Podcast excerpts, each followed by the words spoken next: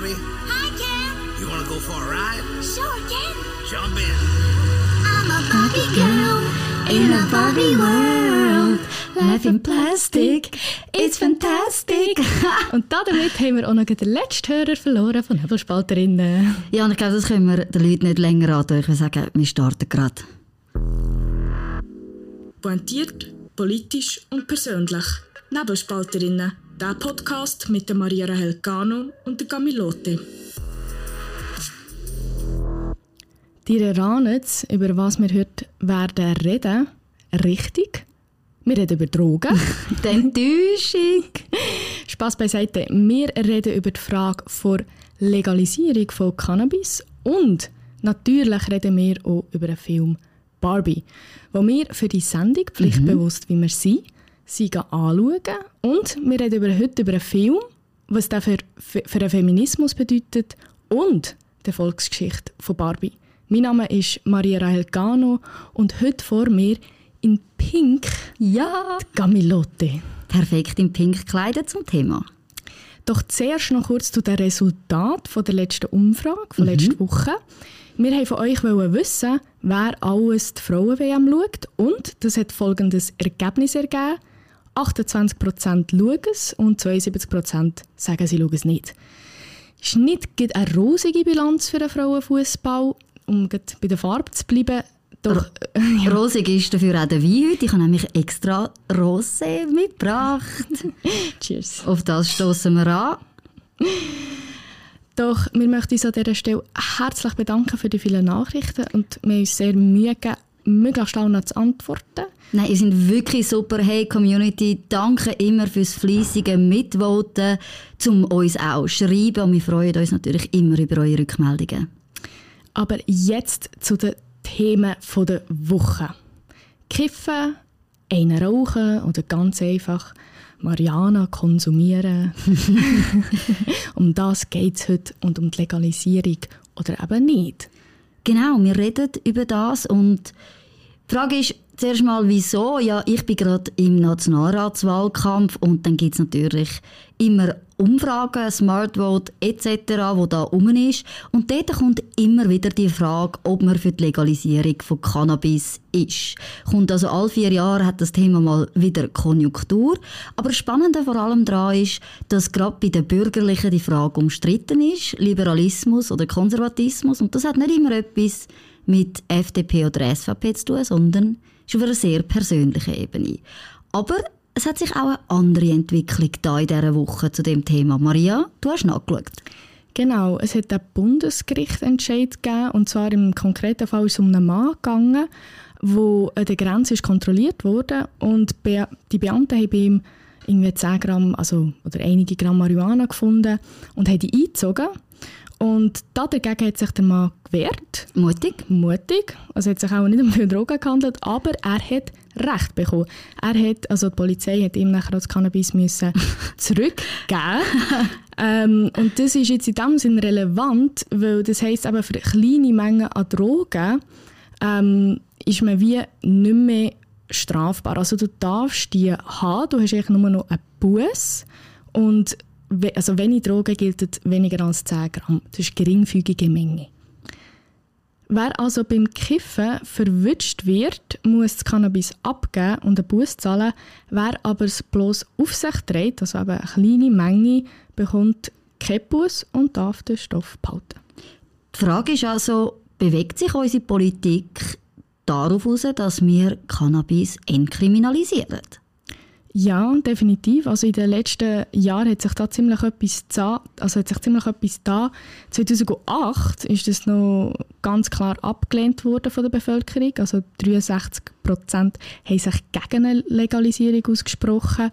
Ähm, aber seit 2012 werden, um die Polizei zu entlasten, gibt es Ordnungsbussen.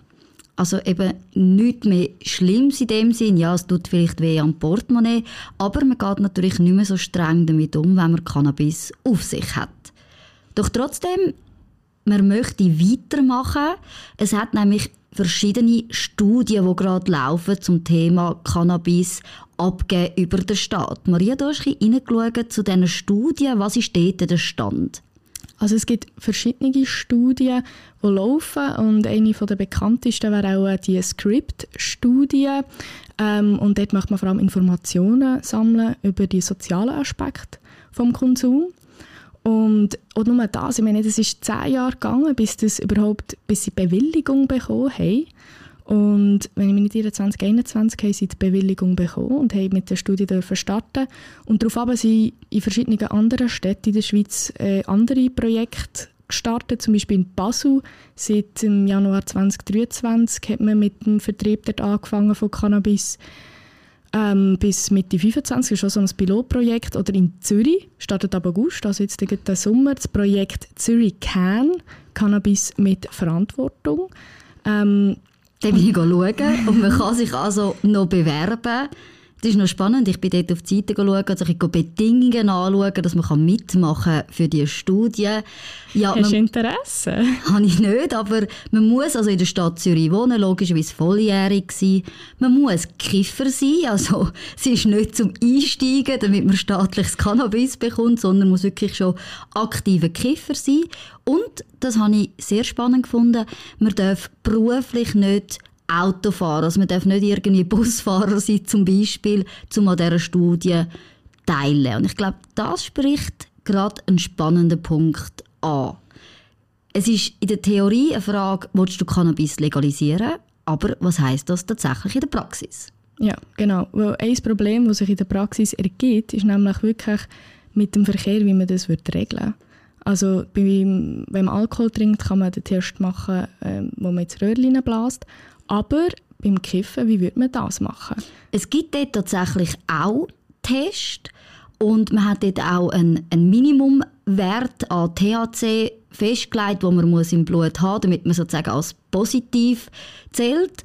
Der ist aber, und das ist das, was kritisiert wird, der ist extrem tief angelegt. Also es ist dann auch relativ eine längere Zeit, die kann vergehen, dass man immer noch positiv getestet wird also nicht gerade nach dem Joint, sondern anscheinend sogar ein paar Tage später. Und das ist schon mal die erste Schwierigkeit, wo, wo man hat, oder, wenn man das, wenn man das Cannabis für legalisieren im Verkehr, dass man dann eben den Test hat mit diesen tiefen Wert, wo dann eben trotzdem zu einem positiven Resultat führen.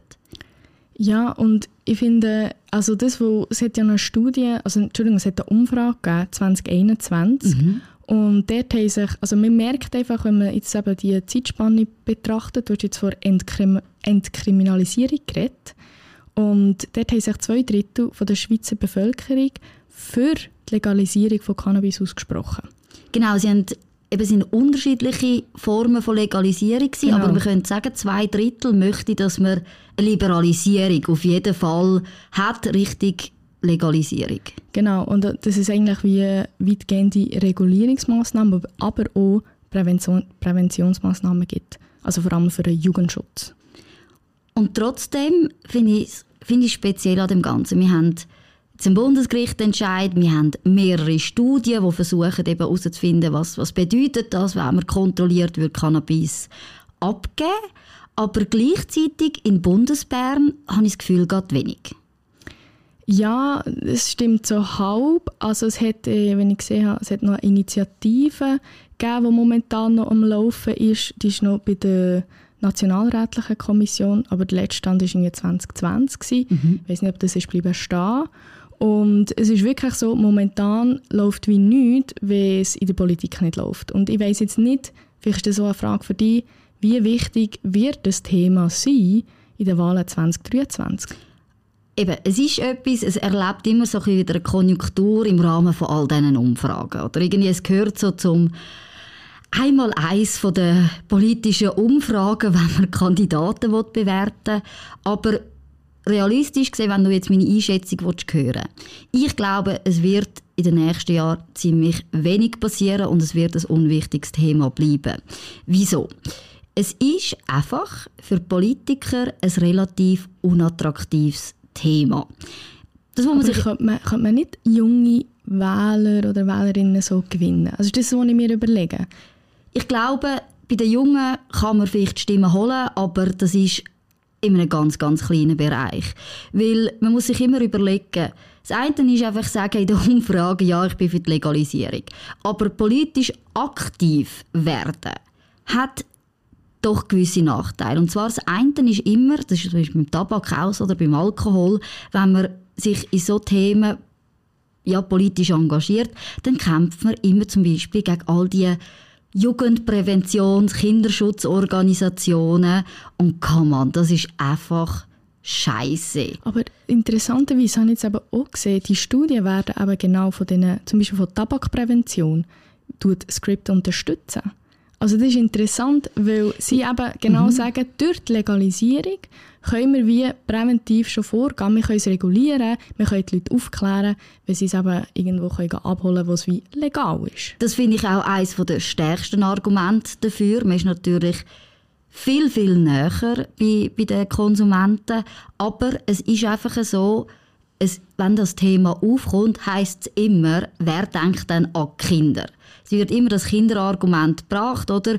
Es ist dann ein Argument von der Einstiegsdrogen natürlich. Das ist extrem schwierig und ich habe das Gefühl, dort verliert man mit rationalen Argumenten gegenüber den Emotionen. Ja.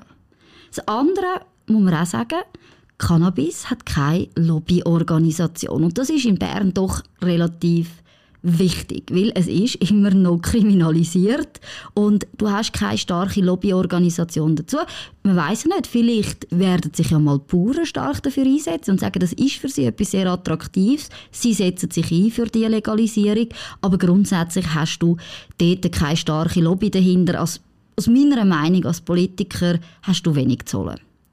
Also dem würde ich jetzt ein bisschen entgegenhaben, dass eben im Jahr 2021 hat die Schweizer Regierung äh, in ihrem Perspektiven der Drogenpolitik bis 2030 heisst das, hat sie, ist sie zum Schluss gekommen, dass im Fall von einer strikten Prohibition, also von einem Verbot, höhere soziale und gesundheitliche Kosten im Zusammenhang mit dem Drogenkonsum entstehen.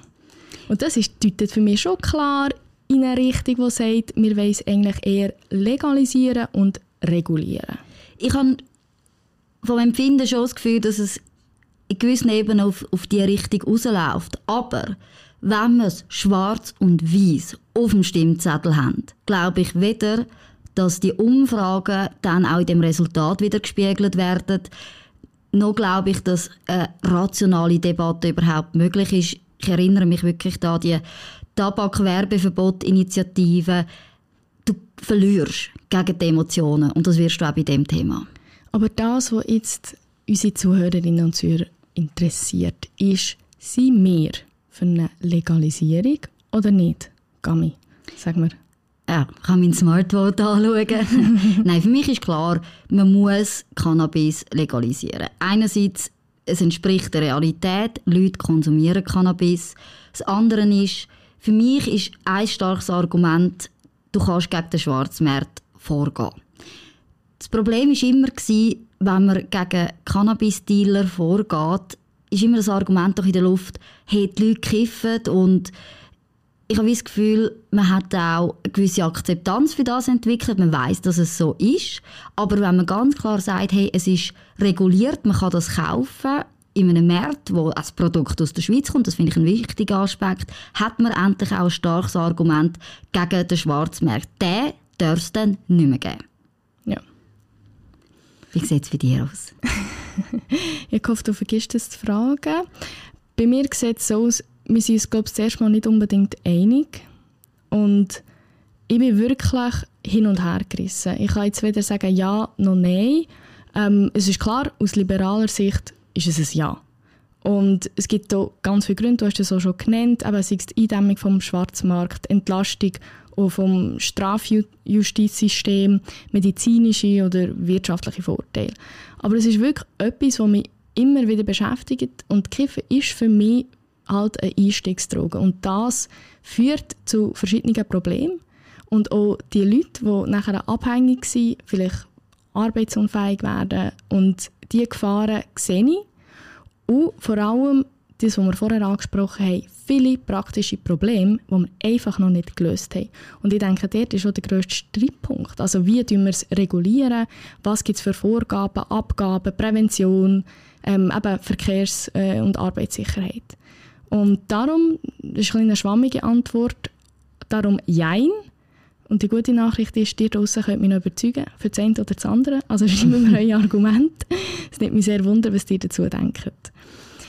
Und ich denke auch, ich rede vielen Männern aus dem Herzen, wenn ich sage, dass sie am liebsten auch etwas Intus hatten, wo sie mit ihrer Freundin müssen den Barbie-Film schauen Das ist, nein, also, als ich es schaue, bin ich bis in Zürich schauen und zuerst mal, ich gehöre nicht dazu, eine Horde von Frauen in Pink. Wirklich jetzt? Ja, Ich bin niemand bei mir. In Bern niemand. ja ihr seid auch komisch in Bern. Also in Zürich, alle Frauen sind in Pink gekommen, entweder in Frauengruppen oder haben ihre armen Männer mitgeschleicht. Aber wir sind nicht unbedingt der Meinung, dass das schlecht war für die Männer, weil, wir müssen euch sagen, der Film lohnt sich auch für die Männer. Der Film lohnt sich, zu schauen. Ich kann es allen da empfehlen, an erster Stelle. Und ich möchte noch kurz betonen, wie ein unglaublich smoother Übergang das jetzt war zum Thema Barbie. Gut, Gami, wir wollen nicht zu viel spoilern. Wir machen jetzt mal trotzdem einen Spoiler-Alert, aber ich denke, wenn ihr das jetzt den Film noch nicht gesehen habt, ist es kein Problem, wenn ihr den Podcast hört. Wir verraten nicht zu viel. Aber, ich kann, ja, ich kann vielleicht nur. den Kontext geben, Ja. oder? Für die, die, die noch hören und ihn noch nicht gesehen haben. Es ist eigentlich eine relativ einfache Geschichte, oder? Barbies leben im Barbieland, dort regieren die Frauen. Kens existieren zwar auch, aber die sind, blöd gesagt, da für Barbie. Und plötzlich hat die Hauptrolle, die Margot Robbie, hat dann, wo Barbie spielt, die stereotypische Barbie ist sie, hat plötzlich Todesgedanken. Und das kommt dadurch, dass die Person, die mit ihr spielt, eben auch die Gedanken hat. Und sie muss dann zusammen mit dem Ken in die echte Welt gehen und der Sache auf die Spur gehen. Genau, sie geht dieser Sache auf die Spur und ich, also man hört es schon. Also wegen, wegen der Storyline müsst ihr den Film wirklich nicht schauen. Wirklich, also es ist eine Katastrophe. Aber es hat sehr viel Humor, es ist sehr unterhaltsam gewesen. und mir ist es vom Setting her ein bisschen zu viel. Also ich nicht so gerne, wenn es so übertrieben ist. Aber ich glaube, das war auch der Sinn von, der, von dem ganzen Film. Das hat so ein bisschen einen satirischen Touch gehabt. Ich glaube, man muss es als das sehen. Es ist eine Satire. Es ist übertrieben, es ist pink, es ist Es laut, ist wie knallig. da. Es ist wie da. Sorry, das erste Gedanke, die erste Szene, und all die, die jetzt den Film schon gesehen haben, wissen genau, was ich meine. Die erste Szene denkt, Scheiße, Mann, das ist Gummy. Das, ich habe ich habe auch das Gefühl gehabt. Also ich habe mich total in dieser Barbie wieder gesehen.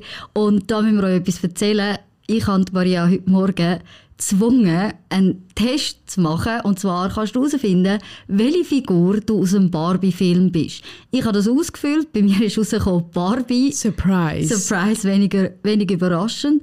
Aber bei der Maria ist rausgekommen der Alan.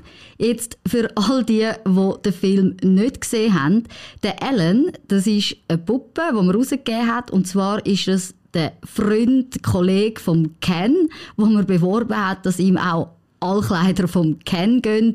Der hat es wie nur einmal gegeben. Es gibt also hunderte Kens, aber nur ein Alan. Und die Maria ist der Alan. Es ist so schlimm, aber es passt absolut. Ich habe Mitleid mit dem im Film. Aber ich finde, mal, mal, mit dem kann ich mich schon identifizieren. Aber lass uns doch über die wichtige Frage vom Film reden. Ist es ein feministischer oder ein woke Film? Nein. Also, würde ich jetzt so nicht sagen. Und zwar, also es hat, am Anfang hat man das vielleicht ein das Gefühl, aber es ist, das, was ich vorher gesagt habe, es ist so überzeichnet, dass es wirklich ganz so gut kann Satire sein Und ich finde, sie lassen es so schön offen für die Interpretation. Klar, wenn man die Regisseurin anschaut, dann kann man sagen, ja, vielleicht doch eher. Aber es ist wirklich, man muss lachen, weil es so überzeichnet ist. Und darum würde ich jetzt nicht sagen, hm, ist ein Woke-Film. Ich hatte zwischendurch habe ich, habe ich die Befürchtung gehabt. Andererseits müssen wir sagen, es ist nicht Disney. Das ist immer beruhigend, oder? Also, die haben nicht per se die Interesse daran, ihre eigenen Produktionen und Geschichten Vogue zu machen. Und das andere ist eigentlich, wenn ich so darüber nachdenke, es ist überhaupt nicht feministisch oder Vogue gewesen, weil was man, man muss sich das überlegen. Man hat die Welt, Barbieland, wo die Frauen regieren und das ist eine Fantasiewelt. Das Matriarchat. Das Matriarchat, genau. Und dann gehen sie in die wahre Welt und dort regieren die Männer. Und das Ganze im Endeffekt ist überhaupt nicht feministisch in dem eigentlichen Sinn, sondern ziemlich real, dass man sagt, hey, Frauen regieren die Welt, das ist immer noch eine Fantasiewelt. Und der zweite Punkt, ich habe schon seit langem nicht mehr so einen Film gesehen oder eine Serie, wo für zwei Geschlechter wirbt in dem Sinn, weil es geht um Männer und Frauen. Was ist eine Frau, was ist ein Mann, was Und macht das aus? Und Stereotypen. und. Stereotypen. Es ist wirklich Männer, es gibt Männer und Frauen. Und das habe ich sagen, habe ich seit langem nicht mehr gesehen. Und es geht wirklich genau um die entscheidenden Fragen. Ja, und ich finde auch gut, wie sie es dargestellt haben. Ähm, es gibt einen Verwaltungsrat von Mattel. Also Mattel ist äh, die, die Barbie eigentlich produzieren. Und auch dort, das ist ein Gremium von Männern. Und sie nehmen sich sehr, sehr selber hoch. Und es hat, der ganze Film ist gezeichnet von sehr viel Selbstironie. Und ich finde das immer etwas sehr Schönes, wenn man über sich selber lachen kann. Ja, und Feministinnen können nicht über sich selber lachen. Ja, ich würde jetzt vielleicht nicht mal so sagen, aber es ist dadurch, dass die Barbie auch das Gefühl hat, sie hat jetzt den Feminismus gelöst. Also sie hat die Welt in Ordnung gebracht und jetzt stimmt alles. Genau der Gedanke, kommt der, der Realitätscheck. Und dass es eben die Welt nicht so perfekt ist. Und dass es aber irgendwo durch okay ist, dass die Welt nicht perfekt ist. Ja, und eben auch die Sehnsucht, dass es nicht immer das Richtige ist, wenn alles perfekt ist, sondern dass man im Leben Herausforderungen hat, dass man sich muss auseinandersetzen damit, dass nicht alles perfekt ist und dass das irgendwie auch ein menschliches Leben im Endeffekt ausmacht. Und jetzt hier muss ich auch noch etwas gestehen. Und viele Leute denken, warum? weil, weil ich habe dreimal gerannt bei diesem Film. Nein! Doch. Du gehst nicht in Pink, aber grennst. Und ich bin im Film geguckt und ich habe wirklich gedacht, warum renne ich jetzt? Warum? Und ich bin bis jetzt nicht ganz drauf gekommen. Ich glaube, sie haben mit ganz einfachen Sachen gespielt im Film. Also mit einfachen Stilmitteln. Und vielleicht auch irgendwie, wo man sich kann darin empfinden Es ist ja sehr viel, eben, es geht um die Frau, man hat es vielleicht auch schon gelesen, plötzlich bekommt Barbie Zellulitis über und all die Sachen, wo man uns, ich sage mal, ja, die Frau anspricht.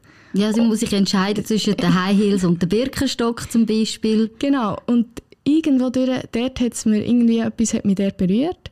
Und ich glaube, die, die Frage von einem Menschsein und was bedeutet es, ein Mensch zu sein, hat mich ja, äh, ich bin sehr schwach. Also ich renne so oder so auch schnell, das ist kein Problem. Du musst, kannst mir einen toten Hund zeigen, Maria ist am Heulen.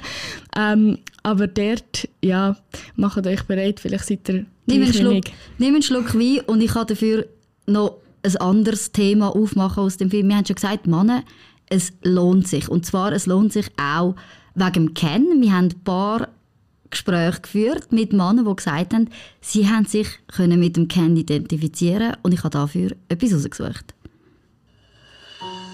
Doesn't seem to matter what I do. I'm always number two.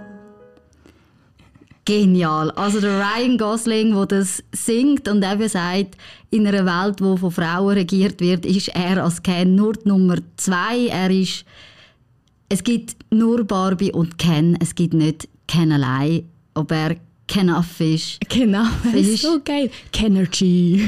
ob er sozusagen genug ist und die Männer haben einfach über das gelacht und haben gefunden, hey, mal irgendwie kann ich mich mit dem Ken identifizieren. Ja, und auch wie die ganzen, also sie ja Kens eigentlich, oder? Mhm. Das sind alle Kens, wie Barbie auch wie Barbie sind.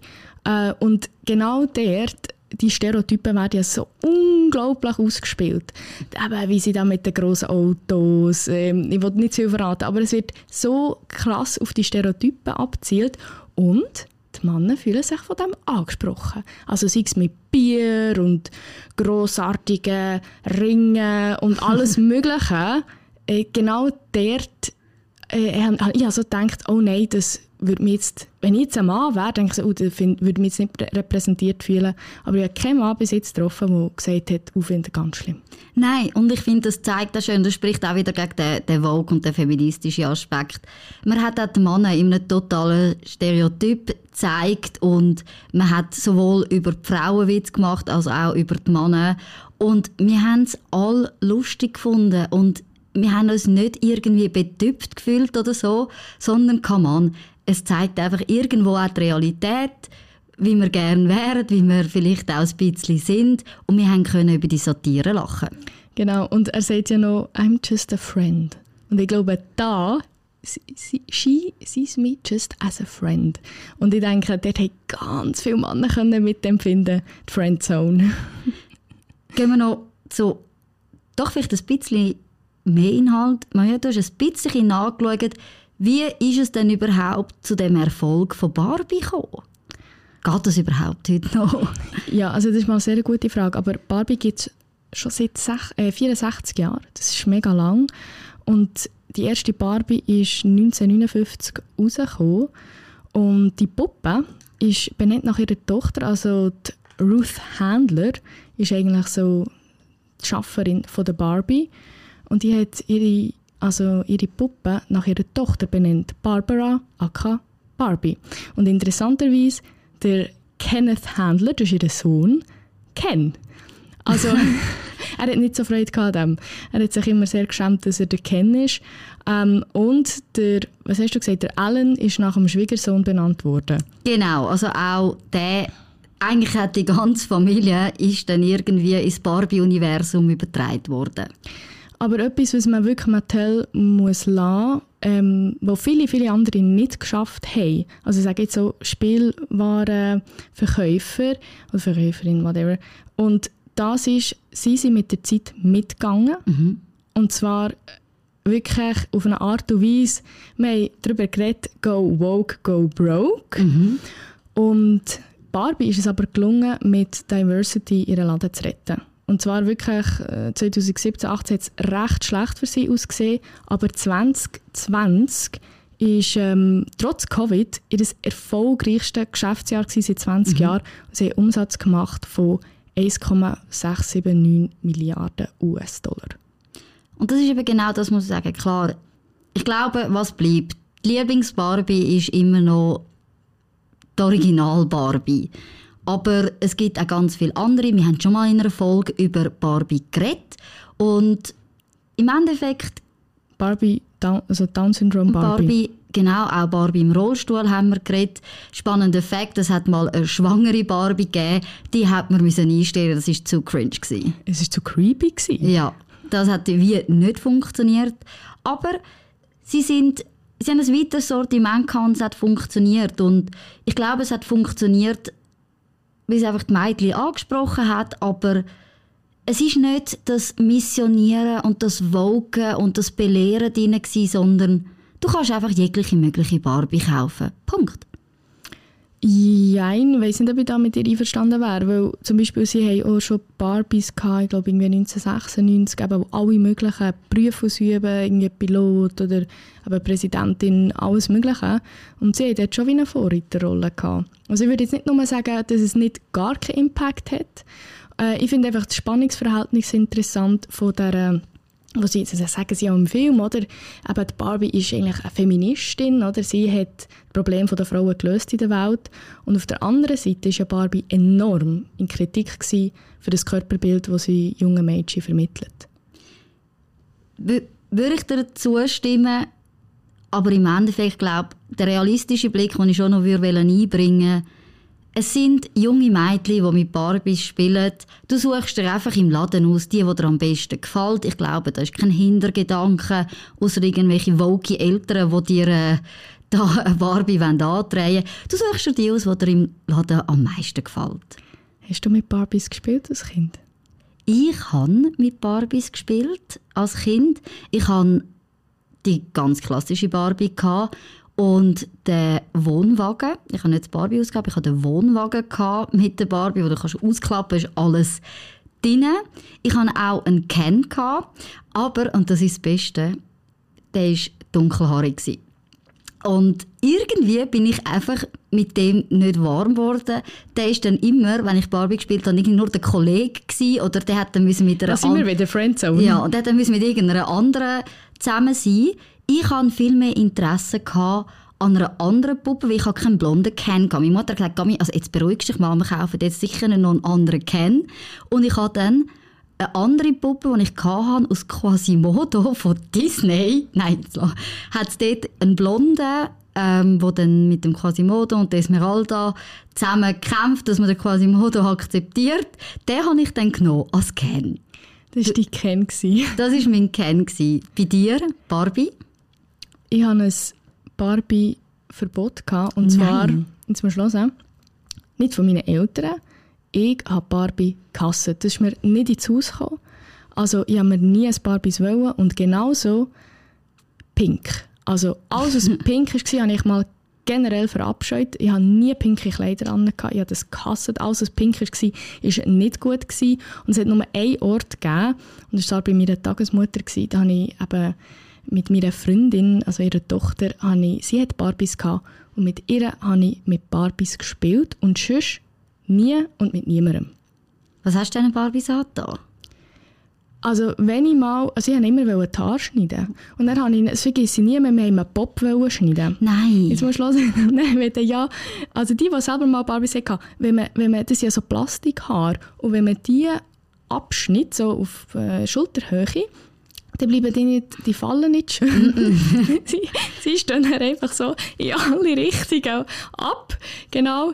Und ähm, wir sind sehr enttäuscht, wir haben das probiert, irgendwie runterzuglätten und so ist nicht gegangen. Die hat einfach ausgesehen wie eine Irre. Und äh, das ist auch repräsentiert im Film, finde ich sehr schön, weil das ist genau das, was ich eigentlich am liebsten gemacht hätte, den Kopf abgeschlissen, irgendwo in Herd, also in Herd hineingesteckt und das ist, also so, so das ist mein Umgang mit Barbies. Sorry, das ist der beste Marketing-Trick von Mattel ever, weil wenn du dieser Barbie mal die Haare abgeschnitten hast, hat die ausgesehen, als hätte sie in die Steckdose gelangt. Und was ist passiert? Du hast müssen eine neue kaufen. Genau, richtig. Und Marketing ist ein gutes Stichwort, weil, also sorry, hey, Marketing done right. Also die haben alles richtig gemacht, haben ein enormes Budget gehabt, 100 Millionen für Werbung, sind diverse Kooperationen eingegangen. Sie haben zum Beispiel ein Haus, also haben mit Airbnb eine Kooperation gehabt und in Malibu steht einfach ein Barbiehaus in Echtgröße. Oh du kannst Gott. das mieten. Ich würde morden zu meinem Geburtstag dort feiern. Aber auch wirklich, also alles mögliche, Kleiderkooperationen, Sarah Bershka, Forever 21. Überall, wo du jetzt Überall. reinlaufst, siehst Barbie. Und ich will unbedingt einen Pulli kaufen, wo drauf steht «I'm Knaff». Weil das trifft einfach meinen Humor. Aber das, für das muss man wirklich den Film schauen, sonst man es nicht so lustig. Aber jetzt wollen wir von euch etwas wissen. Wir haben nämlich eine zweite Frage von der Woche. Also wir haben die erste noch gar nicht gesagt. Oh nein, mit dir. Ja, was, was wollen wir alles wissen von euch, liebe Community? Genau, wir wollen viel wissen von euch. Und zwar die erste Frage von der Woche. Und da spielen wir natürlich über die, auf die grosse Diskussion an, die mo- die momentan läuft, Oppenheimer oder Barbie. Wir wollen wissen, was geht ihr zuerst schauen oder was findet ihr besser? Zweite Frage. Bist du für die Legalisierung von Cannabis? Genau, und schreibt uns auf unserem Instagram-Kanal Nebelspalterinnen oder auf unserem persönlichen Kanal. Wir wollen zum Beispiel auch wissen, wieso Legalisierung, wie kann das funktionieren. Wir freuen uns auf eure Antworten. Genau, und jetzt äh, haben wir noch eine grosse Ankündigung für nächste Woche, weil ich bin in den Ferien. Mhm, du Eine verlässt Woche. mich. Ich verlasse dich, genau. Und ich glaube, wir werden jetzt einfach mal etwas abspielen und vielleicht erratet ihr es. Ja, mach, drück. This is my heartbeat song and I'm gonna play it. Been so long I forgot how to turn it up. Die Bachelorette. Ab Montag, 16. April, 20.15 Uhr auf 3 Plus. Richtig, Gami wird Bachelorette 2024. Nein. Nein, ich bin nicht da und aus Ersatz für mich kommt Adela Smajic. Sie war Bachelorette gsi 2018 und ich muss hier gestehen, ich habe die Staffel von A bis Z geschaut. Ich finde sie so cool und ich bin ein bisschen dass du mit ihr kannst reden Ja, sie ist wirklich vielleicht mal ein anderer Gast, den wir da haben bei Nebelspalterinnen. Und macht euch keine Sorgen, also aus dem Nebelspalter wird nicht 3 plus, sondern, und das ist spannend daran, wir wollen wissen, wo Adela Smajic politisch steht. Und sie hat eingewilligt, mit mir über das zu reden. Also unbedingt einschalten, wenn es nächste Woche wieder heisst Nebelspalterinnen. Wir sind jeden Freitag ab dem 6 Uhr am Morgen online. Ihr könnt uns überall abonnieren auf den gängigen Podcast-Plattformen oder auf unserer Webseite. Bis nächste Woche. Bis zum nächsten Mal bei Nebelspalterinnen, der Podcast mit Maria Rahel Gano und der Camilote.